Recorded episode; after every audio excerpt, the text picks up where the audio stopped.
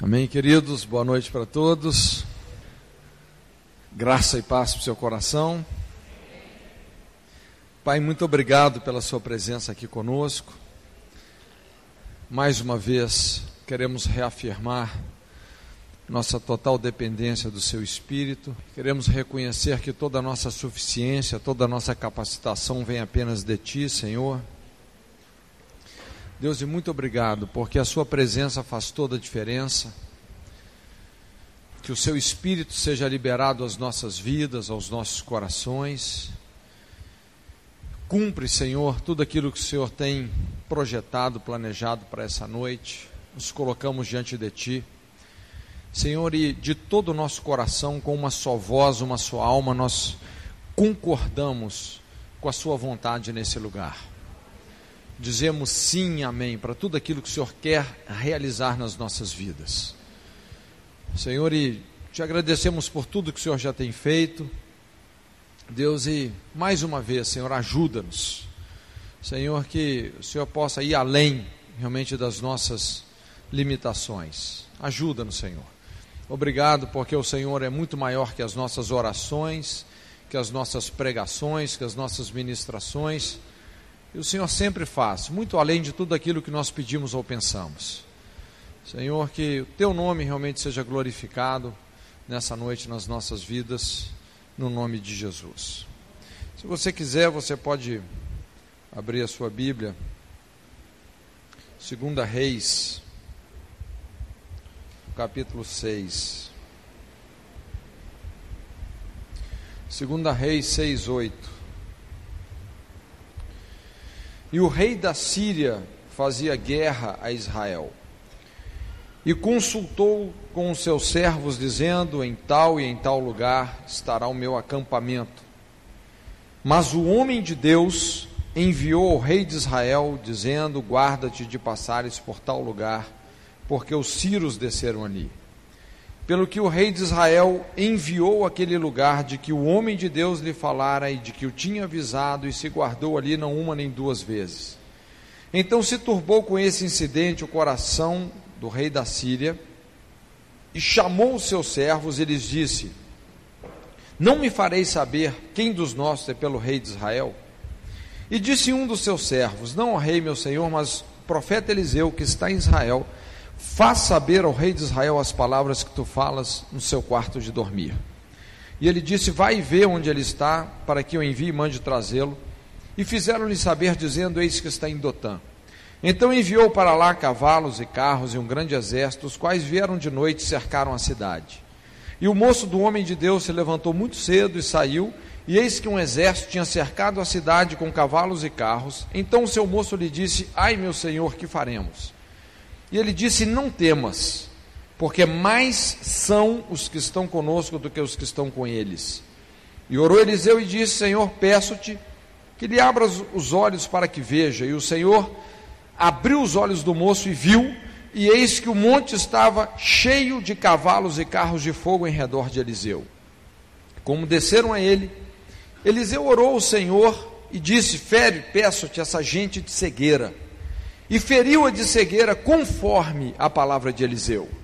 Então Eliseu lhes disse: Não é este o caminho, nem esta cidade, segui-me, e guiar-vos-ei ao homem que buscais. E os guiou a Samaria. E sucedeu que, chegando eles a Samaria, disse Eliseu: Ó Senhor, abre a estes os olhos para que vejam.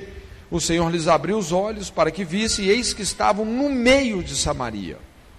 E quando o rei de Israel os viu, Disse a Eliseu: Ferilosei, ferilosei, meu pai. Mas ele disse: Não os ferirás. Feririas tu os que tomasses prisioneiros com a tua espada, com o teu arco? Põe-lhes diante pão e água para que comam e bebam e se vão para o seu senhor.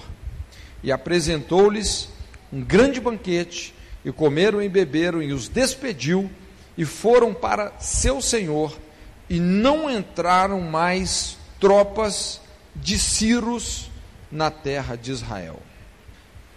Esse é um dos meus textos assim favoritos.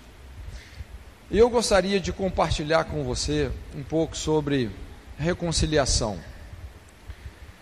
É difícil a gente falar sobre maturidade e a gente não falar sobre reconciliação. Especialmente porque hoje nós vivemos num mundo muito quebrado, muito estilhaçado. Quando você olha realmente para esse episódio, é, o que se percebe é que havia uma guerra que vinha durando muito tempo entre Israel e Síria. E o rei da Síria, realmente, ele sustentava um ódio muito grande pelo rei de Israel. E começou então a estabelecer uma série de emboscadas, de armadilhas, armadilhas de morte. Era realmente um, um clima realmente de, de guerra, de destruição, de morte. Só que havia um certo homem de Deus em Israel, o profeta Eliseu, e Deus começou a dar para Eliseu o discernimento de todos esses planos, essas maquinações, essas armadilhas que o rei da Síria estava, é, estava fazendo. Então, por várias vezes, o rei de Israel começou a evitar essas emboscadas, e com isso, o coração do rei da Síria começou a ficar muito incomodado. E ele pensou assim: não é possível, só pode haver um espião no nosso meio. Então ele fez uma daquelas reuniões com todo o seu pessoal, aquelas reuniões assim bem pesadas, né, para descobrir quem era o espião. E começou a inquirir então, tentar ver o que estava acontecendo, quem estava delatando os seus planos. Até que uma pessoa chegou e falou assim: Não, rei, olha, esse não é o problema. Não existe nenhum espião. A questão é que tem um profeta lá em Israel, e esse cara sabe aquilo que você fala no seu quarto de dormir. O cara sabe de tudo. E é ele que está informando o rei de Israel. É quando então esse rei da Síria se enfurece. E ele agora é, tem toda a sua atenção voltada para o profeta. Então ele faz um plano para capturar Eliseu e dá uma ordem, todo o seu exército, de noite, eles vão e cercam a cidade onde Eliseu morava, Dotã. E a Bíblia diz que pela manhãzinha, quando o moço do homem de Deus sai lá fora, dá aquela espreguiçada e tal, tomar o cafezinho, quando o cara vê, está totalmente cercado, a cidade estava cercada. Então ele se viu realmente perplexo, sem saída, entrou em pânico, ficou apavorado. Mas Eliseu tinha uma outra perspectiva, uma outra maneira de enxergar toda aquela realidade. Ele fala: não, não preocupa, não, fica tranquilo. Mais são os que estão conosco do que os que estão contra nós.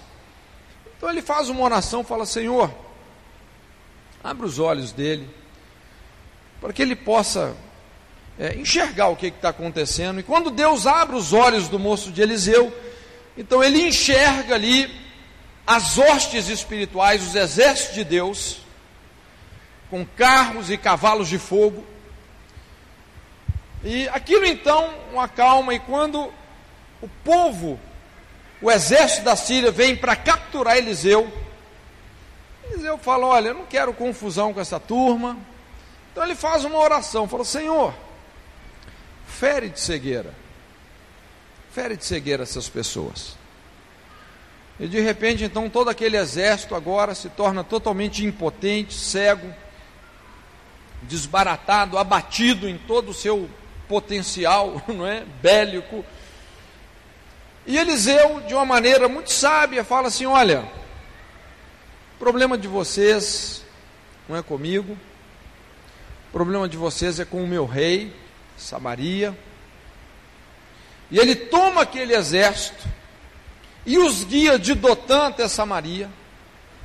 E quando então eles chegam lá em Samaria, diante do rei de Israel, não é? Então ele faz agora uma outra oração e fala: Senhor, abre os olhos deles. E quando Deus abre os olhos de todo aquele exército, eles estão ali diante do homem que eles odiavam de morte. Estão olhando face a face. Por sua vez, o rei de Israel, né, acho que ele esfregou as mãos, né? Pensa assim: opa, hoje é o dia da vingança. Hoje realmente eu acabo de vez com os meus inimigos.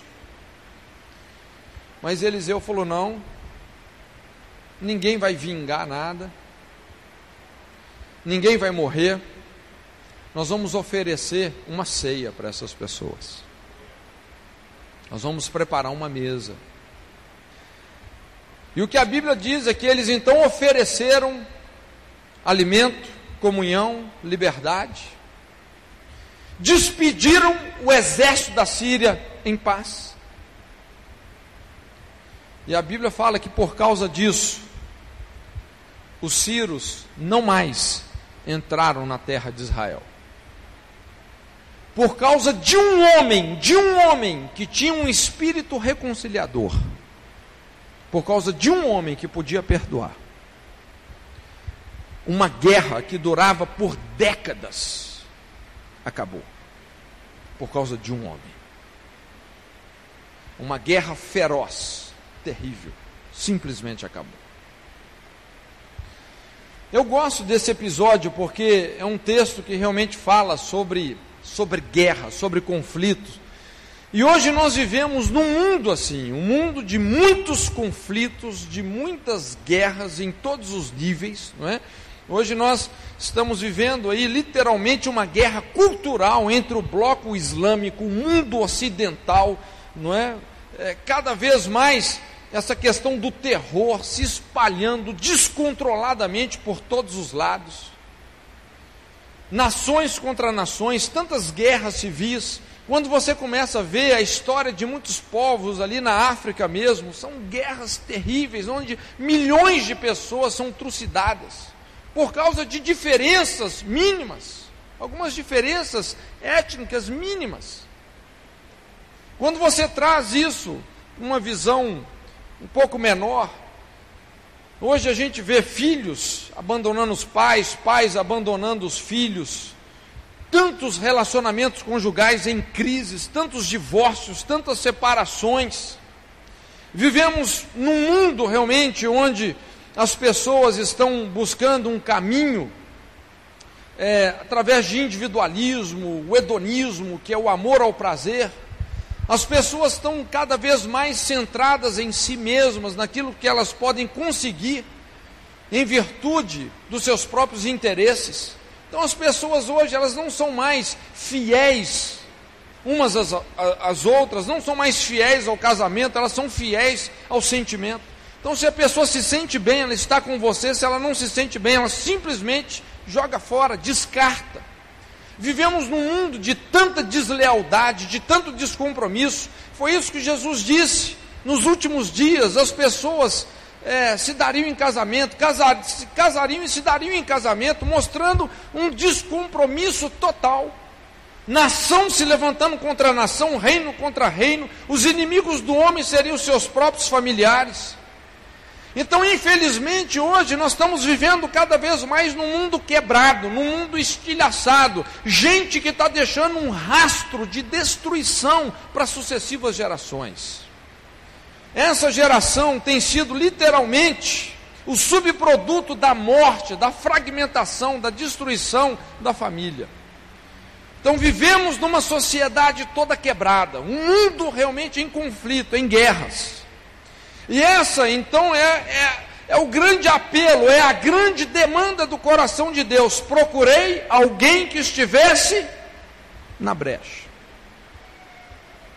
Nessa situação, Deus achou um homem, não é? Eliseu. Mas Deus está procurando hoje pessoas que realmente possam intermediar questões que estão causando realmente a morte, a destruição de tanta gente, fisicamente falando, emocionalmente, psicologicamente. Hoje nós vemos um massacre por todos os lados. O mundo em guerras.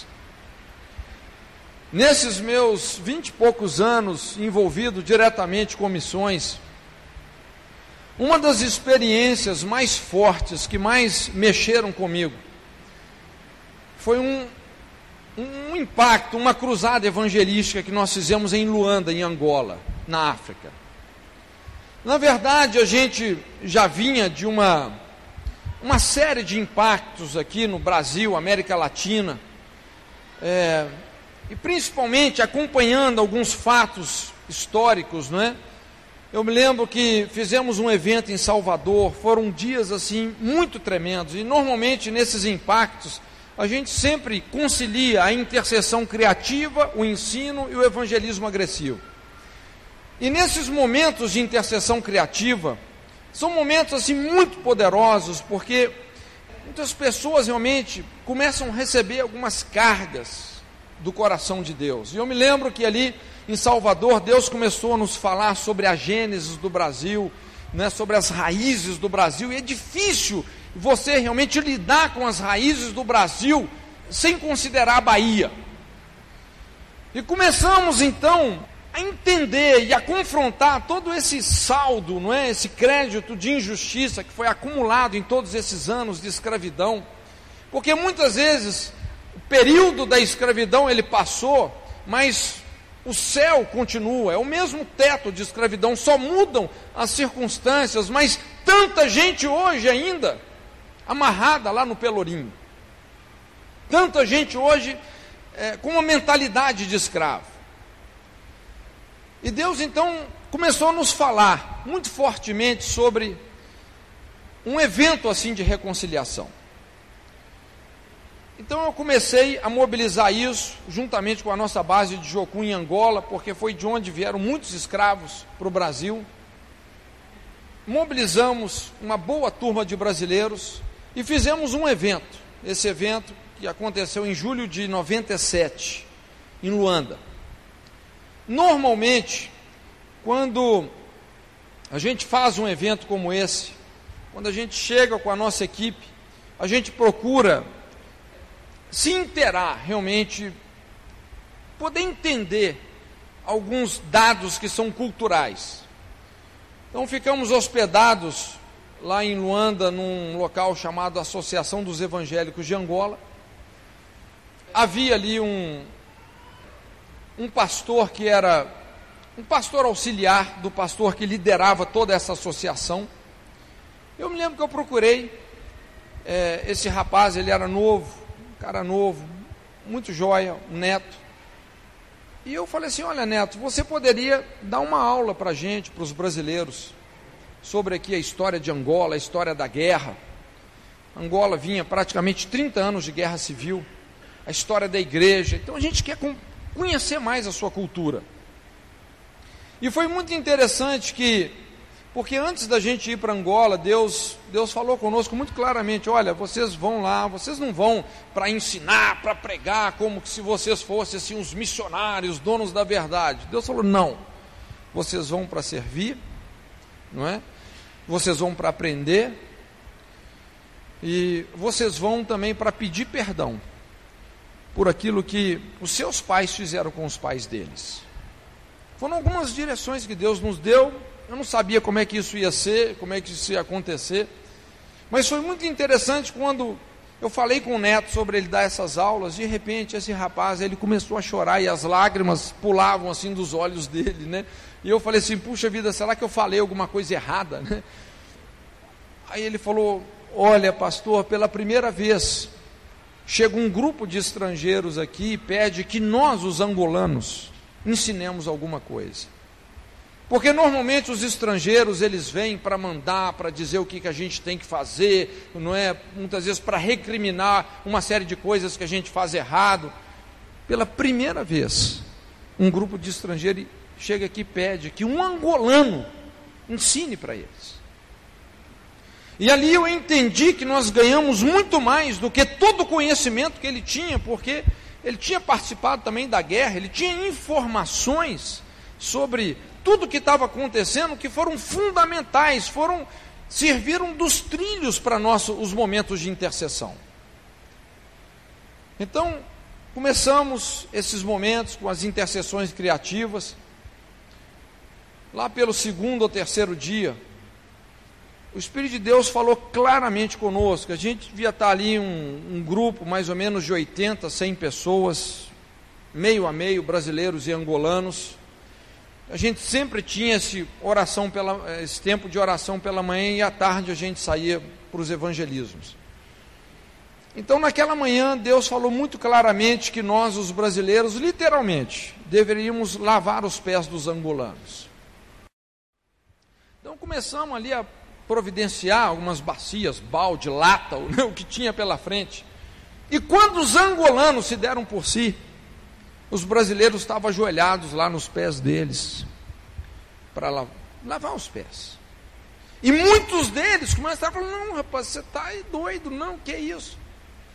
Mas eles começaram a perceber que aquilo realmente vinha de Deus. E de repente o Espírito de Deus caiu sobre aquele lugar, assim, com tanta força, que a gente via muitos desses angolanos, assim, eram gritos, eram urros da alma, como que se o Espírito de Deus estivesse arrancando, sei lá, uma raiz de inferioridade, toda aquela dor, não é? todo aquele reservatório de dor, de, de frustração. Foi algo muito forte que começou ali. E foi desencadeando, foi desencadeando uma série de outras reconciliações. Porque Angola, na verdade, viveu uma situação de guerra, uma guerra civil, uma guerra tribal. O norte contra o sul. Quimbanda contra Umbanda. O governo representado por essa tribo, Quimbanda, contra a Umbanda, que era a tribo do Jonas Savimbi. Quando aconteceu a independência de Angola, de Portugal, Jonas Savimbi fazia parte desse movimento pela libertação de Angola. Só que a outra pessoa que estava junto com Jonas Savimbi simplesmente pegou a ajuda de Cuba, traiu Jonas Savimbi e deu um golpe em Jonas Savimbi, proclamando a independência do país e assumindo o governo. Então, esse homem, Jonas Savimbi, que foi traído, foi julgado para fora, esse cara se tornou o ressentimento em pessoa. Ele falou: tudo bem, vocês me traíram, eu não governo, mas o governo também não governa. E esse cara montou então uma das milícias com os piores marginais de guerra, mercenários de guerra e ele começou simplesmente a destruir a nação. Simplesmente destruir a nação. Uma guerra que já durava quase 30 anos, ambos, governo e guerrilha, usando os recursos da nação, os recursos minerais que são tremendos, jazidas de diamante, petróleo, né? usando tudo isso para financiar uma guerra, na verdade, estúpida, enquanto o povo literalmente vivia do lixo. É difícil a gente explicar assim a situação de, de Angola nessa época. Eu já havia estado em Angola uma vez e, sinceramente, essa primeira vez que eu tive em Angola, a primeira coisa que eu tive que fazer foi: Deus me perdoa pelas vezes que eu reclamei do Brasil. eu era feliz e não sabia. Eu me lembro que teve uma vez que eu fui pregar numa igreja, quando fala igreja, assim, é uns pau com umas uns pedaços de telha em cima, né? Mas muita gente, muita gente. E antes de eu pregar, tiveram uns testemunhos, então uma irmãzinha foi dar um testemunho lá. Quando ela foi dar o testemunho, ela chorava, e chorava, e chorava, e assim, resumindo, o testemunho dela é que naquela semana ela podia ter duas refeições por dia. Normalmente, o angolano, nessa época, quando tinha, era uma refeição. Eu falei, puxa vida, né? Como é que você prega depois de um testemunho desse? Ela chorando de alegria porque tinha duas refeições por dia. Essa mulher acabou com a minha pregação. Vou pregar o que aqui? Eu estou precisando me converter, não é verdade? Mas uma situação assim, muito caótica. E começou então essa guerra, uma guerra civil, uma guerra tribal. E nesse momento lá, onde a gente começou a reconciliar, os brasileiros pedindo perdão para os angolanos, não é? por toda a injustiça que aconteceu no Brasil durante esses 400 anos de escravidão, os estupros, não é, as violências, os assassinatos, as divisões de famílias, não é, os abusos que aconteciam. Isso começou a trazer um quebrantamento tão grande, de repente, os do norte começaram a pedir perdão para os do sul, os do sul começaram a pedir perdão para os do norte, alguns liderados começaram a pedir perdão para os líderes, é? várias questões começaram a ser resolvidas ali. Foi, foram horas de quebrantamento. E começamos a ver os resultados disso nos evangelismos de rua. O negócio era poderoso. Na verdade, é, Angola já é um país muito fácil de você evangelizar, principalmente se você é um brasileiro. Só de você ser um brasileiro, você já é uma estratégia ambulante de evangelismo lá. são apaixonados com o Brasil, não é? A visão que eles têm do Brasil, aquela visão que as novelas da Globo passam, né? Então eles acham que o Brasil é aquilo, então é o sonho de consumo deles. Então você fala que é brasileiro, amigo, amigo, amigo, não é? Você vai falar de Jesus para uma pessoa, tem 10, 15, 20 para ouvir que você vai falar. É impossível você pregar para um só. E a cidade estava é, Luanda com a guerra. As pessoas que estavam no interior começaram a vir para a capital, houve um êxodo, exatamente porque a guerrilha se instalou no, no, no interior. Então, uma cidade que caberia 800 mil pessoas, tinham lá 5, 6 milhões. E com isso a cidade começou a funcionar em cima do que eles chamavam feiras livres, só que não é feira, como é aqui no Brasil. Quando fala, fala feira, feira livre lá, imagina-se um descampado com centenas de milhares de pessoas vendendo tudo quanto é quinquilharia que você possa imaginar, porque não existiam lojas, não existia nada, nenhum tipo de comércio formal por causa da guerra. Então você acha de tudo. Só que você olha para aquilo e você fala: eu jamais vou entrar num lugar como esse para comprar qualquer coisa. Só que você descobre se você quer comprar alguma coisa, é lá mesmo.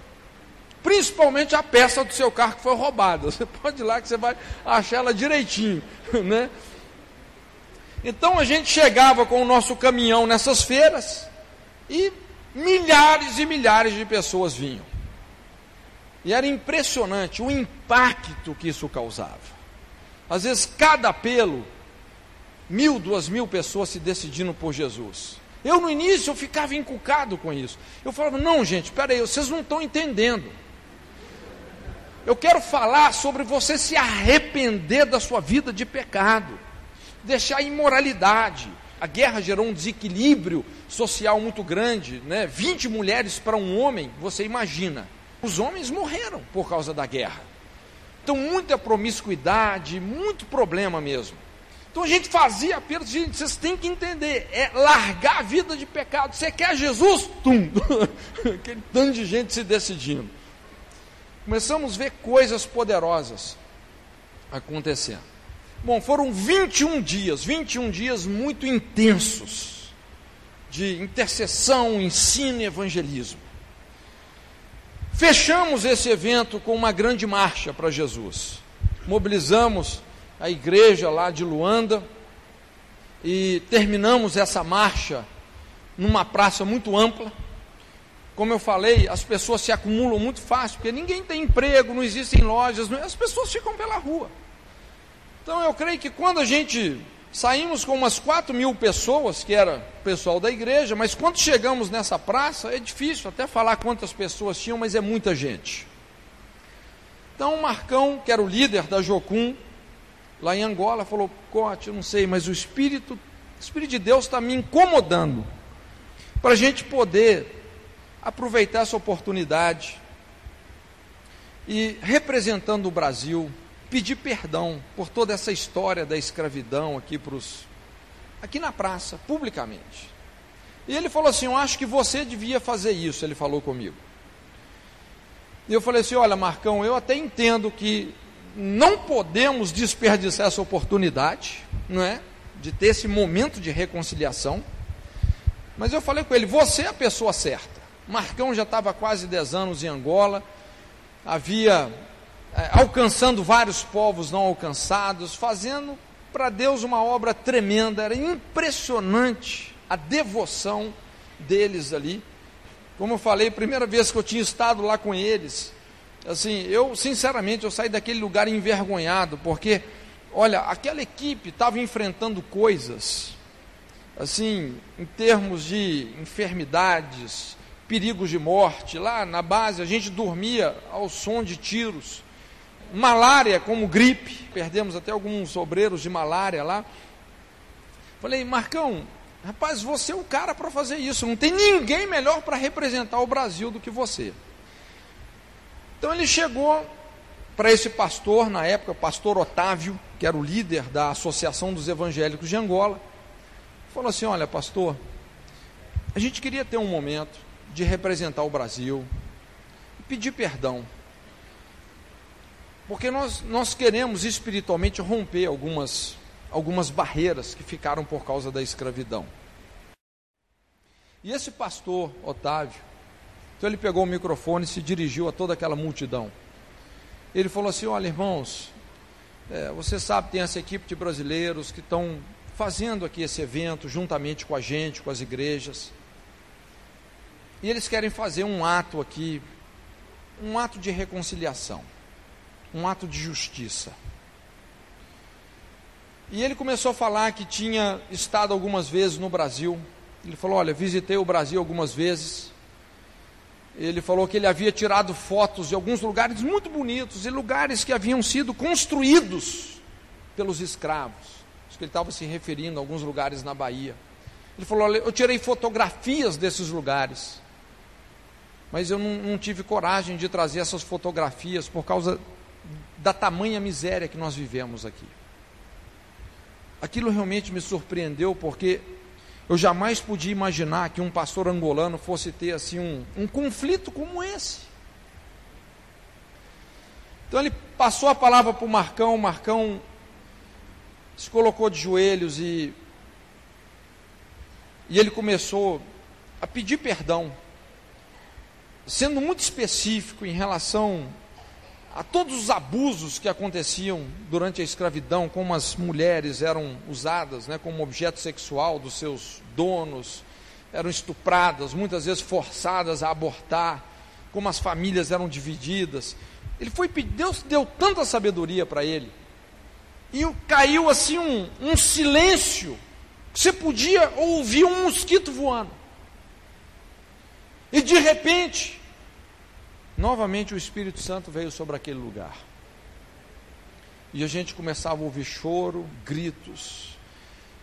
Foi assim um, uma coisa tão forte, tão difícil de explicar, que eu me lembro que no final toda aquela multidão de crentes e não crentes, né? levantando as mãos e liberando o Brasil, soltando o Brasil, perdoando, liberando o Brasil. Eu me lembro o Arles, que é, é o líder dos, na Jocum, né, dos países de fala portuguesa, o Arles estava do meu lado, ele falou assim, Cote, assim, Deus me fez ouvir o som, literalmente o som de correntes de escravidão se partindo.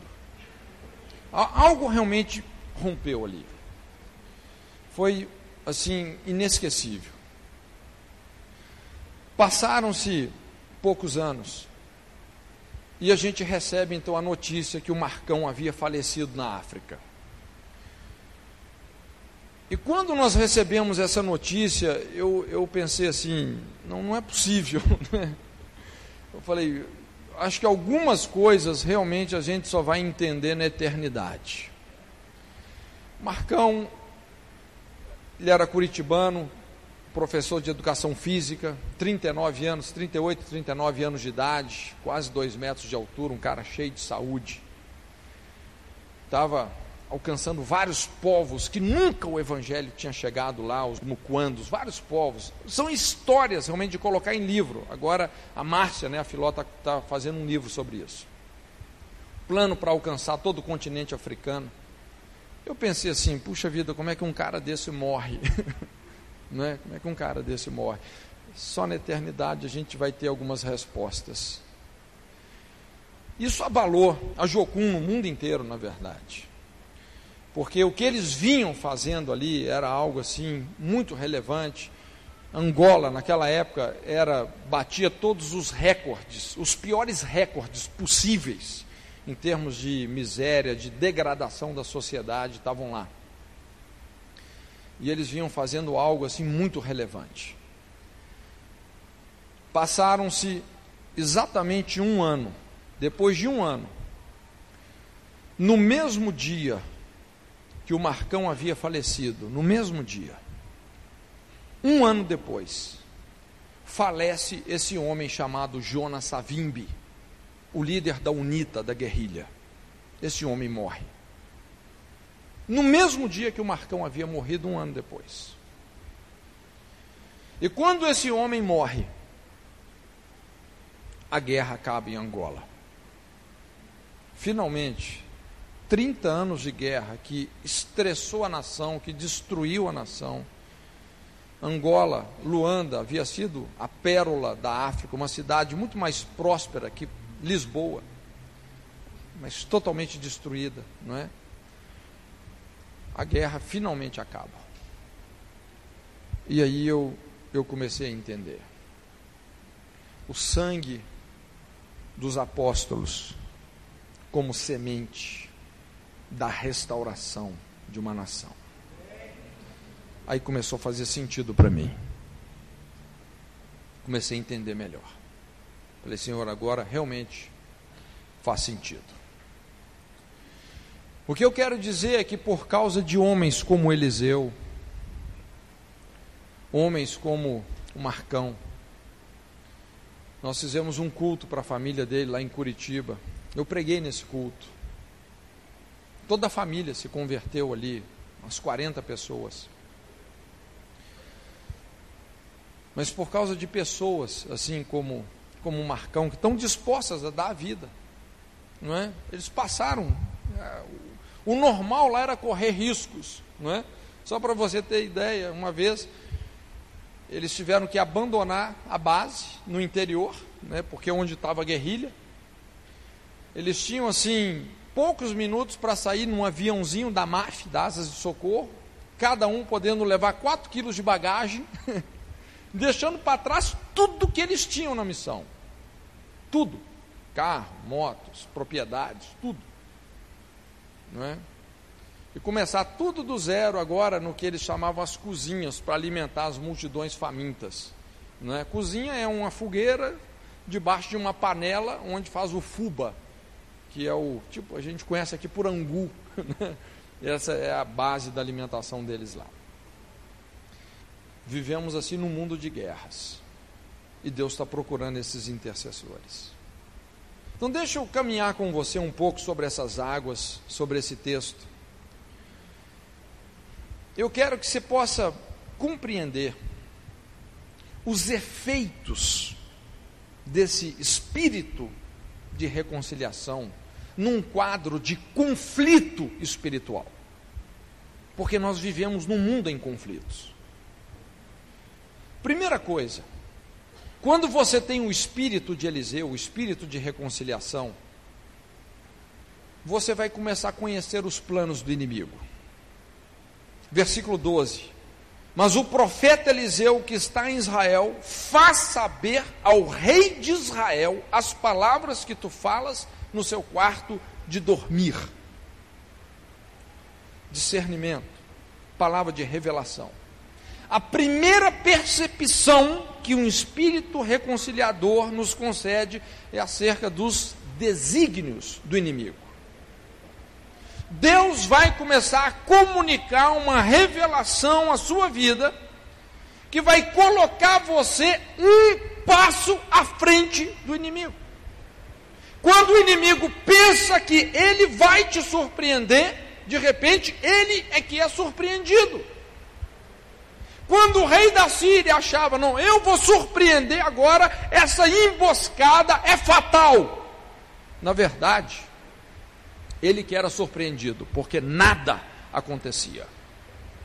Porque havia um homem, Eliseu, que estava tendo revelação de Deus acerca dos planos do inimigo. É interessante, Paulo 2 Coríntios 2, 10 e 11, ele fala assim: A quem perdoardes alguma coisa também eu? E ele fala assim: para que não sejamos vencidos por Satanás, porque não ignoramos os seus ardis, desígnios.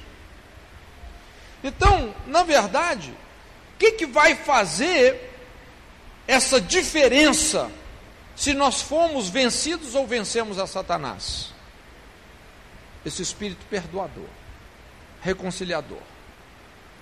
É isso que quebra a nossa ignorância em relação aos ardis, aos desígnios de Satanás. É muito interessante essa palavra ofensa no Novo Testamento. Ela vem de uma outra palavra cuja raiz é isca. Toda ofensa é uma armadilha, é uma isca. Sempre quando você reage no espírito da ofensa que você sofreu, você está mordendo a isca, você está colocando o seu pé no território do inimigo. Sempre quando a gente reage no espírito da ofensa, nós vamos perder a batalha. Então você só pode conhecer os planos do inimigo se você tiver um espírito reconciliador. Se você não tem um espírito de perdoar, isso impõe um jugo de ignorância espiritual ignorância em relação aos planos e ataques do diabo. E muitas pessoas, na verdade, elas caem em armadilhas, laços, concupiscências nocivas, destruidoras, simplesmente porque endurece o coração. No sentido de não perdoar, não reconciliar. Segunda coisa, quando você tem um espírito reconciliador, você vai salvar, você vai livrar pessoas do perigo, de um caminho de morte, de destruição. Olha aí o verso 10. Pelo que o rei de Israel enviou aquele lugar de que o homem de Deus lhe falara e de que o tinha avisado, e se guardou ali, não uma nem duas vezes. Então, por causa do conselho de Eliseu, todo o exército do rei de Israel foi poupado, não poucas vezes, não poucas vezes. Então você vai começar a ter palavra de sabedoria. Você vai livrar muita gente do caminho do destruidor.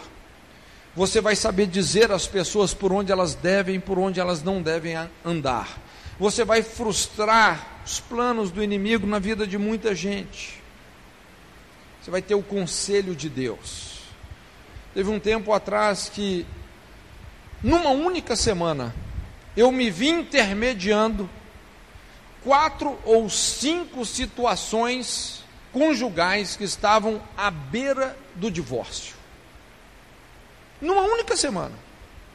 Situações assim dificílimas, envolvendo coisas sérias, às vezes pecados sérios.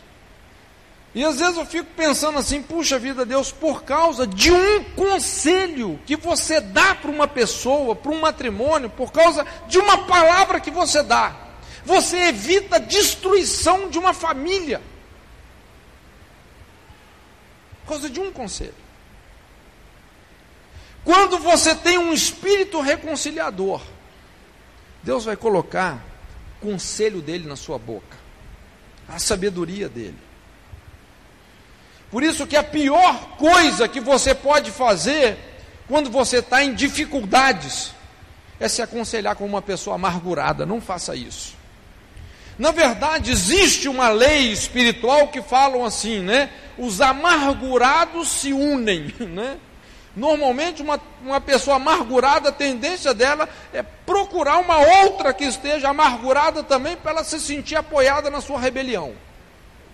Mas olha, se você está em conflito, busca gente pacificadora, busca gente que é imparcial.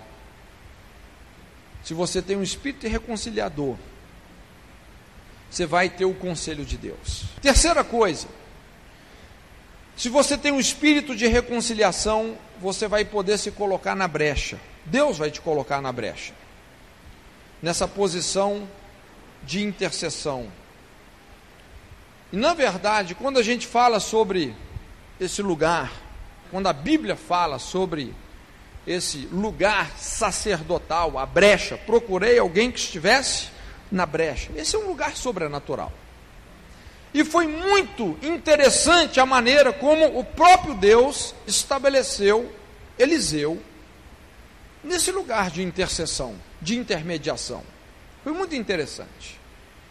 Como que Deus tirou toda a atenção do rei da Síria, que estava focalizada no exército de Israel, e colocou a atenção agora do rei da Síria para Eliseu. No versículo 13, o rei da Síria fala assim: Vai e vê onde ele está, para que envie e mande trazê-lo. E fizeram-lhe saber, dizendo: Eis que está em Dotã.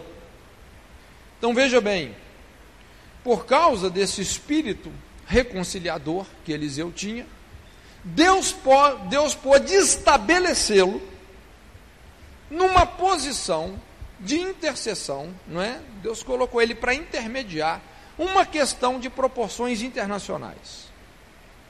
Porque era um homem, um homem que podia perdoar. A princípio, a posição de intercessor faz de você o alvo número um do inimigo, não é isso?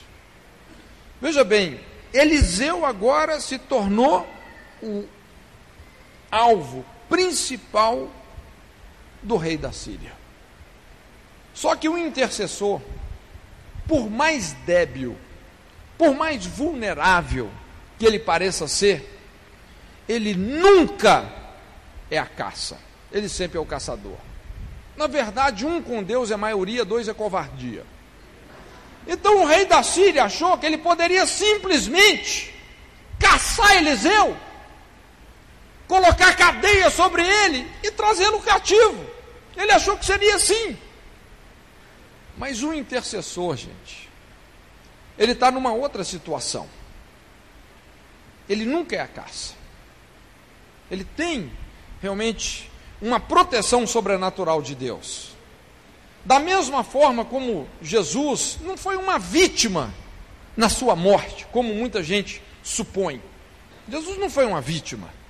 Lá em João, né, Jesus diz assim: Esse mandamento recebi do meu Pai, que eu vou dar a minha vida e vou tornar a tomá-la, como quem zomba da morte. Eu vou dar a minha vida e vou tornar a tomá-la. Jesus não foi uma vítima. Satanás é que foi vítima do maravilhoso plano de Deus através da cruz. Quando Satanás estava lá no quinto dos infernos, comemorando a morte do Messias, destruímos o Messias. De repente ele sente um pé na garganta. Né? Era o Filho de Deus descendo às partes mais inferiores da terra. Né? E falou: solta Satanás as chaves da morte e do inferno. Quer dizer, a vitória foi tão extravagante que nem mais a chave de casa, a chave do inferno, o diabo tem. Perdeu não só a chave, como o rumo de casa. Esse é o poder da intercessão. Isso é sacerdócio. O rei da Síria achou que poderia prender Eliseu mandou caçá-lo, trazê-lo cativo. Só que você nunca pode prender uma pessoa que tem um espírito reconciliador. Então, quando Deus te acha na brecha, te estabelece na linha de fogo de uma questão, como ponta de lança, como intercessor, cheio de compaixão, na verdade, você não está sob as pessoas, mas Deus está te dando autoridade sobre os espíritos que estão manipulando as pessoas. Quarta coisa, quando você tem um espírito reconciliador, você vai começar a abrir os olhos dos servos. Versículos 16 e 17, a Bíblia fala assim: Ele disse: Não temas, porque mais são os que estão conosco do que os que estão com eles. E orou Eliseu e disse: Senhor, peço-te que lhe abras os olhos para que veja. E o Senhor abriu os olhos do moço e viu, e eis que o monte estava cheio de cavalos e carros de fogo em redor de Eliseu. Quando você tem um espírito reconciliador, isso vai produzir uma atmosfera sobre as pessoas que estão debaixo da sua liderança, da sua influência vai haver um rompimento de paradigmas. O moço de Eliseu estava ali em pânico, apavorado, intimidado, se sentindo sitiado pelo inimigo. Mas de repente, então Deus abre, abre os olhos dele. E existe ali um, um rompimento mesmo de paradigmas. Ele deixa de ver aquela situação de uma maneira parcial. Muitas vezes, como o inimigo quer que a gente veja as coisas, nos pressionando com as circunstâncias visíveis. Os argumentos malignos são quebrados, o medo, a intimidação que paralisa a fé, que leva ao desespero, começa a ser superado. Então o moço de Eliseu agora ele enxerga não só o exército do rei da Síria, mas ele está vendo que? Os exércitos de Deus, carros e cavalos de fogo. E ele entende que a situação é literalmente inversa. Não eram eles que estavam cercados pelo exército do inimigo, era o inimigo que estava cercado pelos exércitos de Deus. A situação era o oposto. Quando você tem um espírito reconciliador, você vai produzir uma atmosfera de revelação. Você vai quebrar esse medo, a intimidação no inimigo, porque isso é doentio. Hoje, tantas pessoas não é, que vivem assim, nessa, nessa paranoia, o medo do, do diabo, medo do mundo espiritual. Na verdade, isso são prisões, são cadeias terríveis. Reconciliação cria um ambiente de revelação espiritual. As pessoas vão começar a ter revelação do cuidado do Pai elas vão começar a ter discernimento da proteção de Deus. Perdão transporta os servos para um plano espiritual de revelação e discernimento. E revelação é muito mais do que informação. Revelação é o conhecimento espiritual da verdade que tem o poder de reverter situações aparentemente perdidas, porque existe uma intervenção sobrenatural de Deus. Talvez você entrou aqui hoje e você assim está num conflito. Talvez você pense assim: não, no meu caso, a situação está perdida. A situação está perdida. Até que venha a revelação de Deus, até que venha uma intervenção sobrenatural de Deus, como veio aqui, e de repente tudo aquilo muda. Quinta coisa, quando você tem um espírito reconciliador, você vai cegar os ofensores versículo 18. E como desceram a ele, Eliseu orou ao Senhor e disse: Fere, peço-te, essa gente de cegueira, e feriu-a de cegueira, conforme a palavra de Eliseu. Veja bem, isso aqui foi muito sábio. E Eliseu está traduzindo o impacto de um espírito reconciliador no potencial do inimigo. Realmente, quebra as pernas do inimigo. Quando você age no espírito oposto.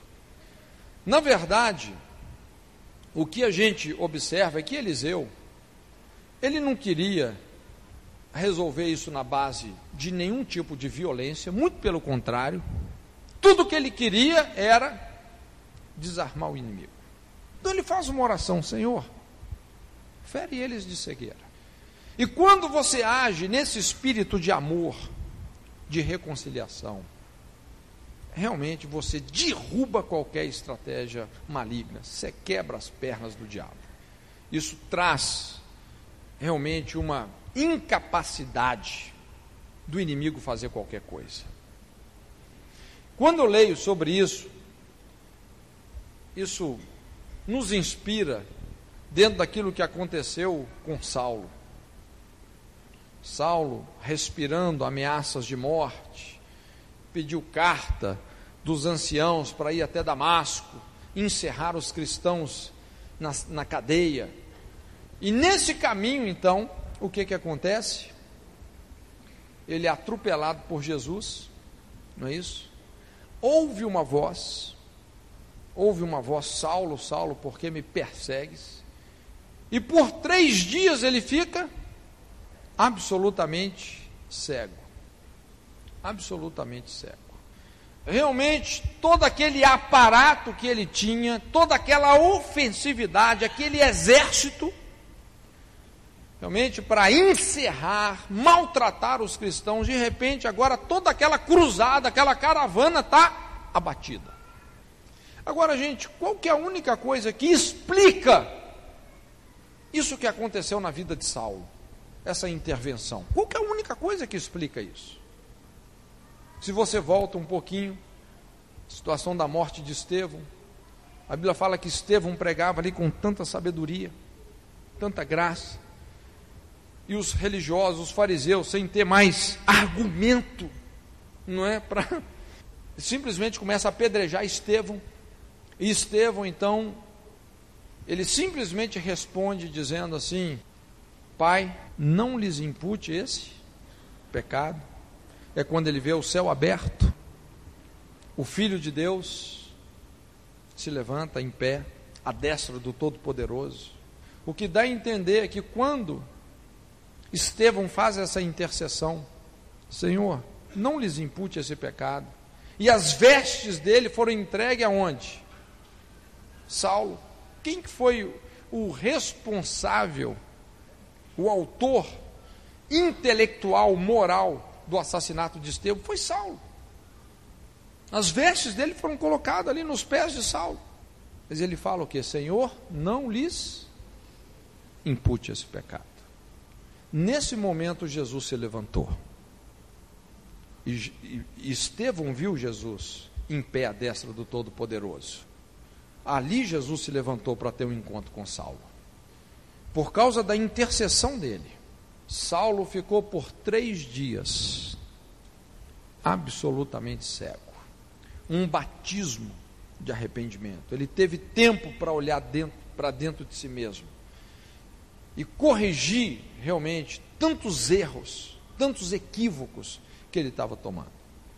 Quando você tem um espírito reconciliador, você vai começar a provocar esse tipo de reflexão na vida de muita gente. Cegos ofensores.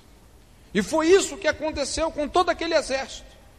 O exército havia cercado a cidade, cercado a casa de Eliseu, e agora com uma oração só, todo aquele exército estava totalmente desmantelado. Desmantelado. As armas não serviam para nada, o treinamento, estavam cegos. Cegos ofensores. Esse é o poder de você agir no espírito oposto. É um dos paradoxos do Evangelho. Paradoxo é uma verdade escondida numa contradição aparente. Jesus fala: não resistais ao perverso. Não é isso? Eis que eu vos envio como ovelhas no meio dos lobos. Isso é muito poderoso, é um princípio muito poderoso.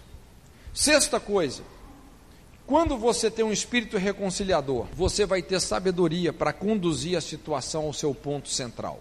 Eu gosto disso aqui. Os versículos 19 e 20. Então Eliseu disse: Não é este o caminho, nem é esta cidade, segui-me, guiar-vos-ei ao homem que buscais, e os guiou a Samaria.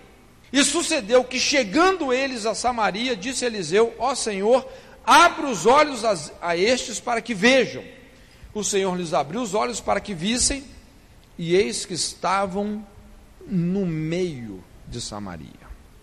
Quando você tem o espírito reconciliador, Deus vai te dar o discernimento para conduzir a situação indo identificando as verdadeiras raízes, indo nas pessoas certas com o coração certo.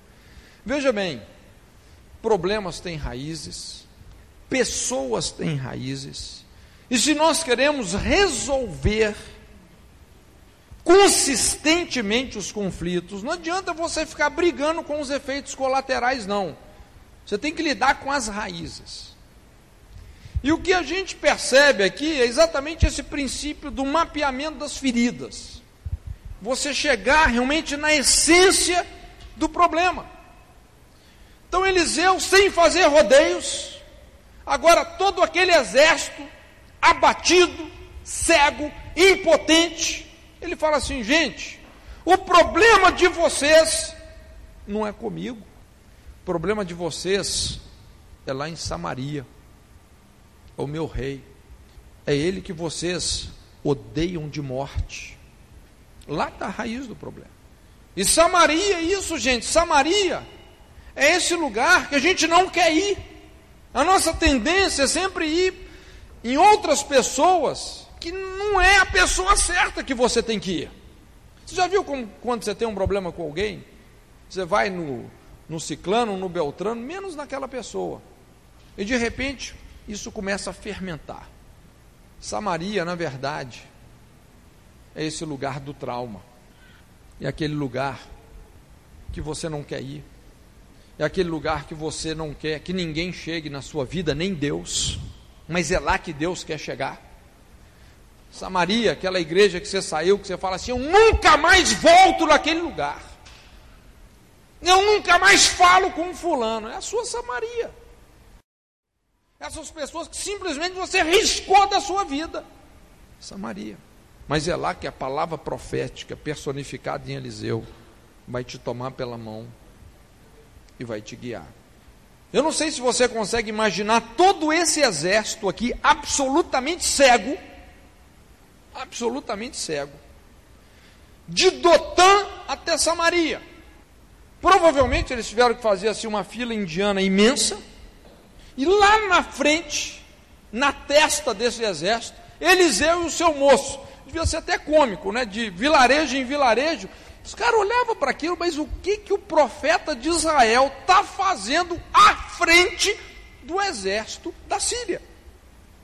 Eu fico imaginando, quando chegaram em Samaria, devia estar com os dedos inchados, quantas pedras não chutaram pelo caminho, né? Porque cego, de Dotã até Samaria. E esse caminho, gente, até a raiz das inimizades, esse caminho de Dotã até Samaria, é um caminho difícil. Muitas pessoas realmente precisam. É, é quando a gente precisa de uma palavra profética para chegar mesmo, onde a gente tem que chegar. Além da gente não querer chegar, a gente não sabe como chegar. Mas Deus sabe como nos guiar até lá. Ele sabe como nos guiar. Foi um caminho difícil, foi uma viagem muito longa, muita humilhação. E quando eles chegam agora em Samaria, e Eliseu ora, Senhor, agora abra os olhos deles, para que eles por si mesmos possam enxergar a verdadeira raiz dessa inimizade, dos seus problemas. E quando Deus abre os olhos deles, eles estão ali diante daquele homem que eles tinham ódio de morte, eles queriam matar aquele rei. Estão diante do rei de Israel agora, olhando frente a frente para a raiz do problema. Quando você tem um espírito reconciliador, você vai saber como conduzir a situação ao ponto central. O espírito de reconciliação não só guia as pessoas, como abre os olhos das pessoas para as verdadeiras raízes e causas dos problemas, dos tormentos, dos conflitos. E vem aqui o sétimo ponto. Se você tem um espírito reconciliador, você vai libertar. Você vai colocar em liberdade os cativos. Versículos 21 e 22. E quando o rei de Israel os viu, olha o que, que o rei falou: Vou matar todo mundo, é comigo mesmo, feri-los-ei. Mas Eliseu disse o que? Não os ferirás, não os ferirás. E qual que é o conselho de Eliseu? Põe-lhes diante pão e água para que comam e bebam, se vão para o seu Senhor. Então aqui vem um dilema: ferir ou libertar, vingar ou vencer o mal com o bem. Só um coração reconciliador que tem esse nível de maturidade não vai vacilar. Entenda uma coisa, gente: libertar, libertar é mais do que perdoar, é ensinar outros a perdoar. Eu não sei se você consegue perceber, mas Eliseu, ele não apenas libertou o exército da Síria, oferecendo a eles comunhão, liberdade, alimento, uma ceia, mas ele libertou principalmente o coração do rei de Israel de toda aquela vingança, todo aquele ressentimento que ele tinha, toda aquela amargura. Na verdade, ele estava literalmente discipulando reis, discipulando nações, porque era um homem reconciliador, um homem que sabia servir as nações. Ele ministrou graça ao coração dos sírios, deu a eles um grande banquete, cumprindo, na verdade, um princípio que Davi havia ensinado. Você se lembra? Salmo 23. Preparas uma uma mesa perante mim na presença dos meus inimigos.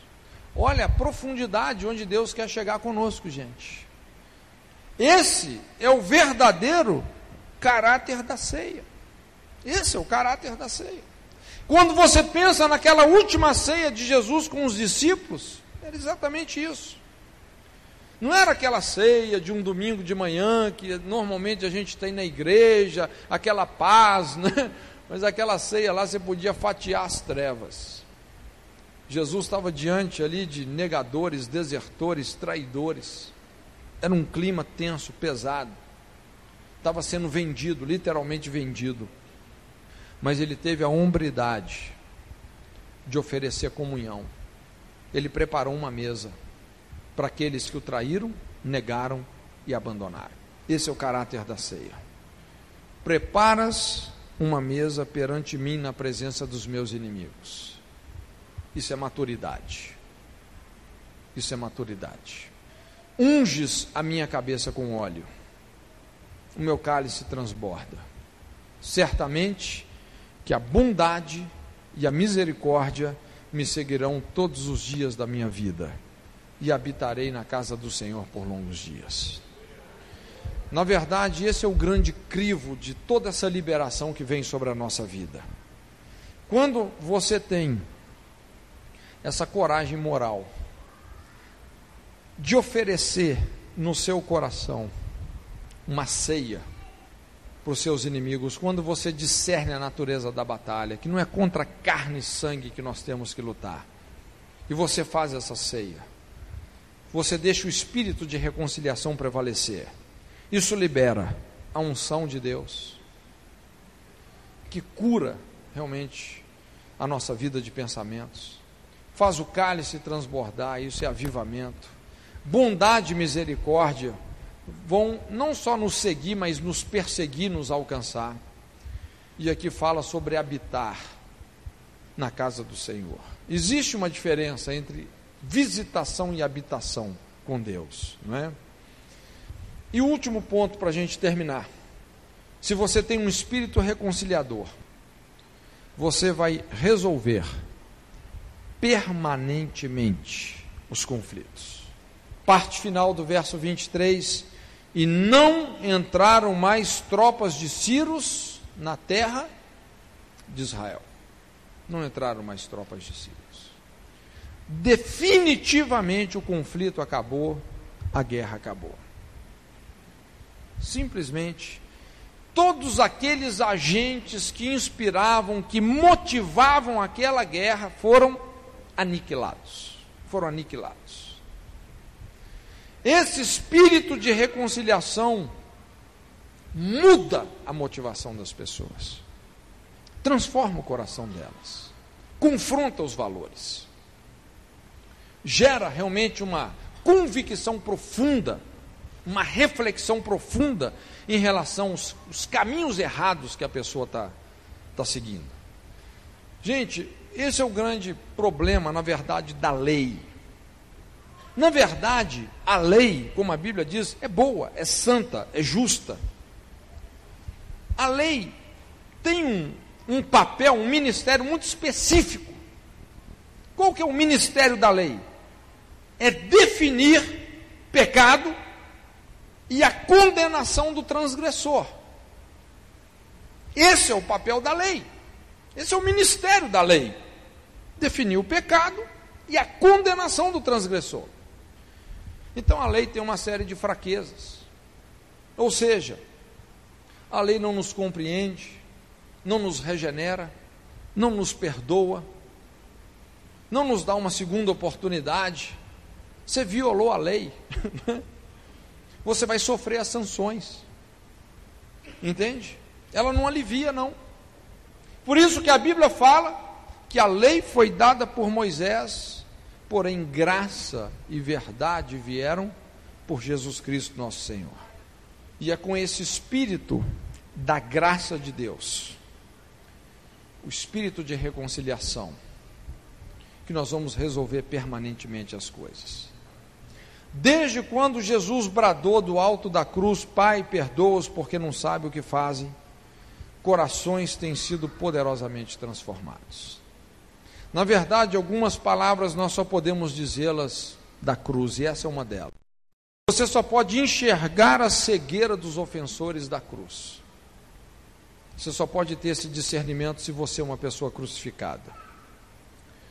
É interessante que haviam ali alguns soldados romanos, a Bíblia fala de dois soldados, provavelmente os algozes de Jesus, que quando ouviram essa declaração, Pai, perdoa-os porque não sabem o que fazem. Esses homens, literalmente eles falaram isso, verdadeiramente esse é o Filho de Deus. Esse é o Filho de Deus. E é interessante que Jesus havia dito: Bem-aventurados pacificadores, porque eles serão chamados filhos de Deus. Quando você tem esse espírito de reconciliação, até os seus algozes vão começar a ter revelação de Jesus. Da mesma forma como nós falamos, Estevão, ao morrer, fez ecoar esse mesmo espírito de perdão diante dos seus apedrejadores essa é a explicação dessa transformação extraordinária que aconteceu na vida de Saulo de Tarso. Alguém já disse que Saulo se tornou literalmente a continuação viva do sermão que Estevão não pôde terminar, porque foi assassinado. Mas Deus falou para Ananias: Ananias, esse cara aí, o Saulo, eu vou mostrar para ele o tanto que ele tem que sofrer pelo meu evangelho. Ele que gosta de torturar, de perseguir o meu povo, né? Eu vou mostrar para ele o tanto que ele tem que sofrer pelo Evangelho.